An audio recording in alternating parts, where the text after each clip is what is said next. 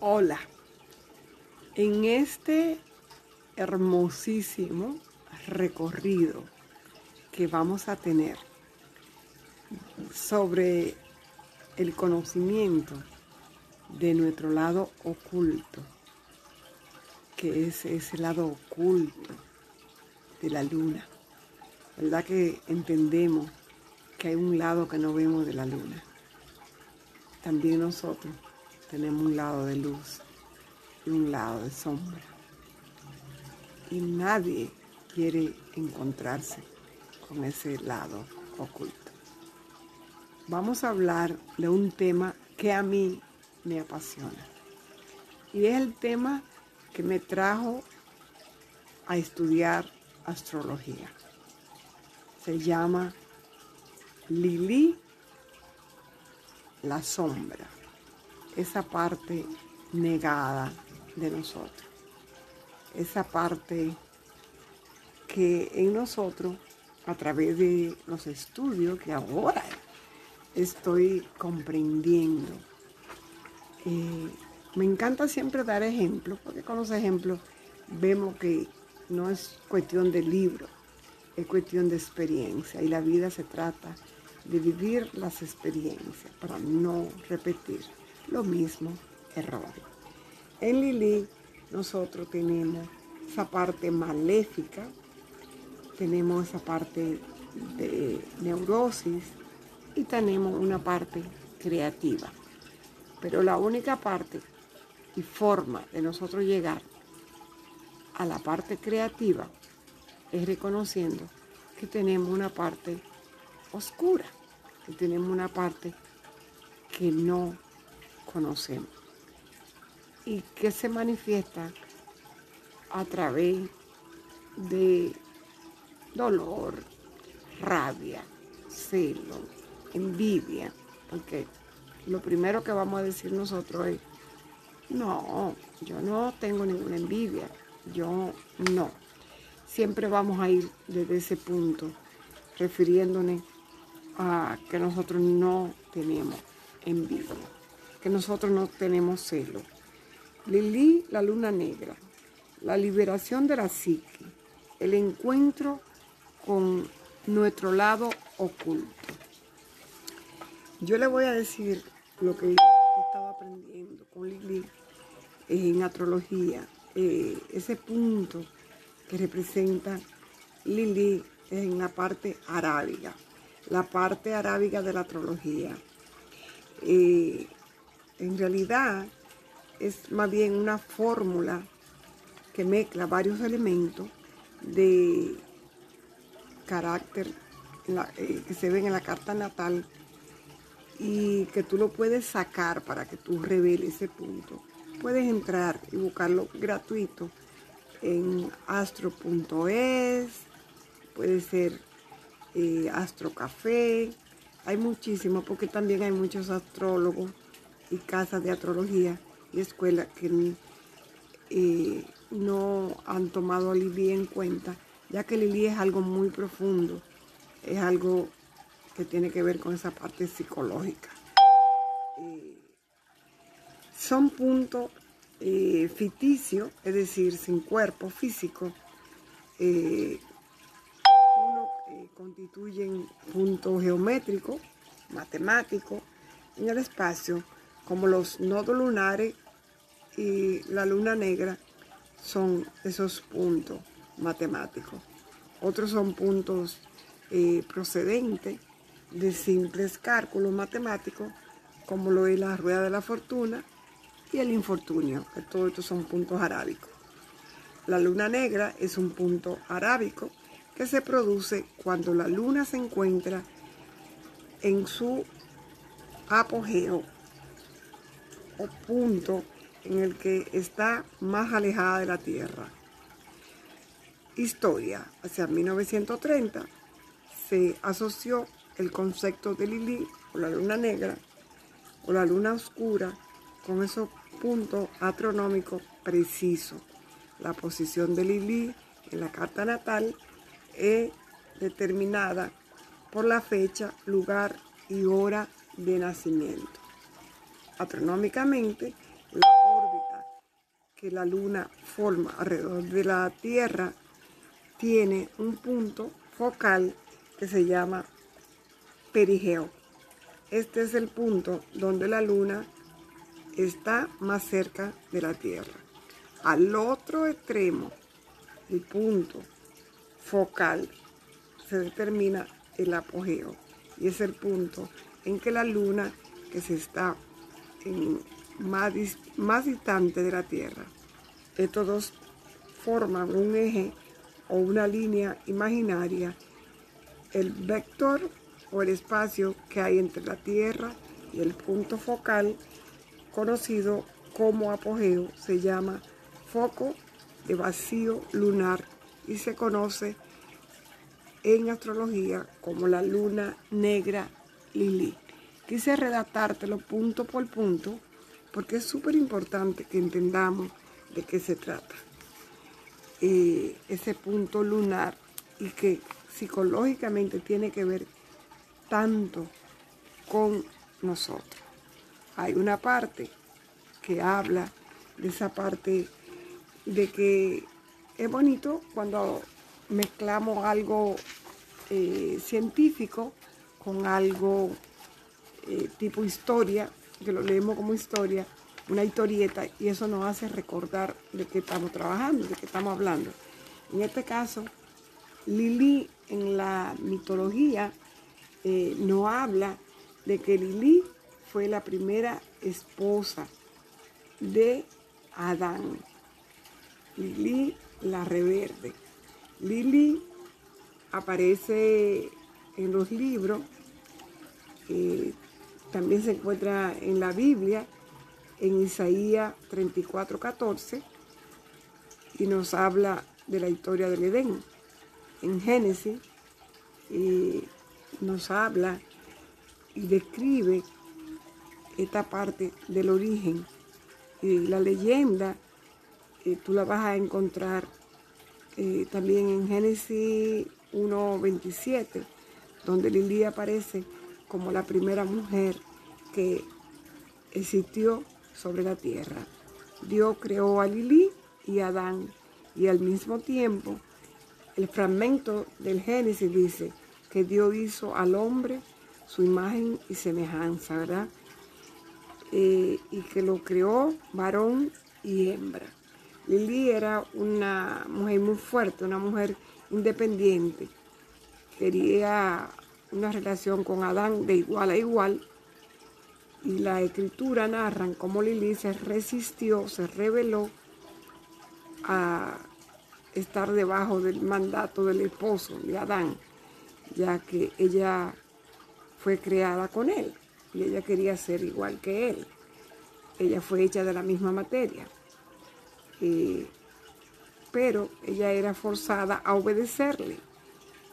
Y Lili se pronunció, Lili habló con Dios, antes así hablan, ¿no? que hablábamos directo con Dios, y Dios le dijo que no, que ella tenía que obedecer a Adán.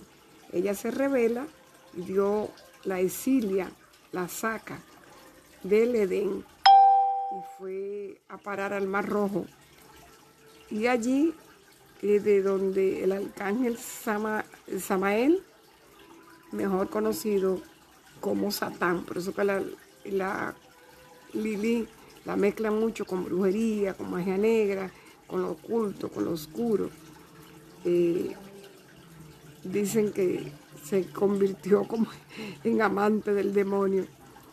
Bueno, y ese ambiente allí era la versión de lujuria, eh, una, una, relación lujuriosa de Lili con aquel, no olvidemos nosotros, que también él fue un ángel, el ángel caído. Eh, así que esa es la, parte que se habla de la mitología de Lili, donde Adán Dios creó entonces una segunda mujer y esa segunda esposa fue Eva, creada de la costilla de Adán, la que viene a obedecer, aunque realmente debe de ir caminando eh, al lado de su marido, no obedecer. Estamos en otra era, mi gente. Esos son cuentos, pues.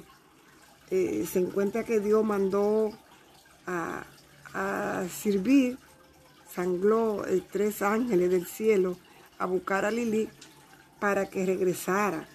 Pero ella se negó y por negarse fue por eso el castigo que se le dio a Lili. Eh, según ellas se le iban a morir todos los hijos de Lili. y es aquí donde se relaciona Lili con, eh, según que, Lili es maléfica, que Lili eh, mata a los niños, pero realmente Lili lo que mata son nuestros pensamientos, nuestras ideas de creatividad, hasta que sea reconocida en nosotras, como esa parte negada de nosotras. Ella, la pelea de Lili es ser reconocida. Eso es lo que ella quiere. Eh, esa parte demoníaca, malvada, ya que según dicen, se dedicaba a raptar a los niños durante la noche, arrancándolos de las cunas, pero todo eso son puras historietas que crearon en, la mitología y ustedes saben cómo se inventan cosas, ¿no? Lili no quería ser una, una esclava de nadie, sino que una compañera con capacidad de compartir y de gozar. Ni mucho menos quería tampoco ser sometida de nadie. Eh, el poder sexual de la mujer pasó a ser algo peligroso, algo transgresor y empezó el tiempo eh, del patriarcado. Ahí es donde el hombre es el que mandaba. En este es muy importante que nosotros podamos ver y entender ciertas historias Tú puedes ver algunas historias de Lili en YouTube y conocer un poco más sobre el tema, sobre la mitología de Lili. Este, tenemos a Lili en nuestra carta natal, en ese punto, como decía al principio, y está en un signo y está en una casa. Una casa es el área de la vida. En el signo que esté Lili, es donde tú vas a tener que trabajar para aceptarla. A través de, no va a ser algo tan simple, tan fácil, constelaciones familiares, regresiones, porque es esa parte de nosotros que está tan oculta, que viene de, en raíces, viene de nuestro árbol genealógico, viene, pero el día que tú puedas aceptarla, reconocerla, aceptar que tú eres así en esa parte tuya, entonces tú vas a entender. Y Lili tiene, eh, se habla de los planetas y el signo regente. El signo regente de Lili en astrología se habla de escorpión, ya que escorpión es el signo que maneja lo oculto, la transformación, eh, lo misterio, el sexo, eh, maneja los miedos. todo eso tiene que ver, el chamán, ¿verdad? el poder, ah, el control, los celos, la envidia. Entonces todo esto tiene que ver con Lili y los planetas regentes a través de los cuales Lili se va a manifestar son Saturno que nos habla de la materia, materializar, eh, Plutón que nos habla de la transformación, eh, Plutón regente de Escorpio, eh, Saturno, regente de Capricornio, Urano, regente de Acuario, lo que lo hace a Lili un punto en nosotros, somos fríos, somos también calculadores, también tenemos esa parte de pelear por nuestra libertad. Queremos ser libres, ingeniosos, somos únicos y tenemos también la luna que nos habla de las emociones, esa parte femenina, esa parte de nosotros. entonces, saber que a través de estos planetas, Lili se va a manifestar. Tenemos que ver en qué casa, que es el área de la vida, en qué signo, que es donde eh, vamos a trabajar esa energía. Y Lili forma eh, lo que le llamamos el símbolo del infinito, como un 8. Sí, al otro lado de la casa donde está Lili y el signo está lo, eh. Y ahí a través de este signo y de esta casa se va a manifestar la creatividad cuando le hayamos dado su lugar, ese reconocimiento en nosotros. Esa parte, sí, yo soy así. Sí, en esta parte, área de mi vida, soy envidiosa. Quisiera saber, ¿por qué yo no tengo esto? ¿Por qué fulano que, que ni siquiera le interesa ha logrado ser el líder? Te digo esto porque yo soy, yo tengo a Lili en Aries y en la casa 6. Así que donde Lili te va a hacer avergonzar, te va a hacer que los demás vean esa parte negada de ti, va a ser en la casa.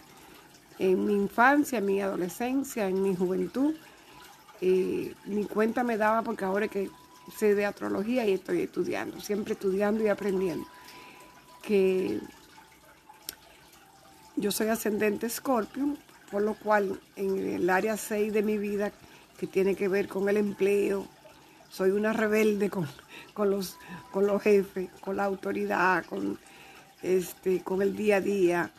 Este, todo eso tiene que ver con el área 6, que sería el área de, Virgo, pero en mi caso el que estaba ahí ese día era Aries. Así que para mí eh, el líder, el iniciador, el que no espera para lanzarse eh, a un trabajo, la acción, a la alimentación, a, los ejercicios, cuidado del cuerpo, todo lo que tiene que ver con Virgo, pero en este caso con Aries, es lo que tengo yo que trabajar en esa área negada de mí, esa área, esa área rebelde de mí.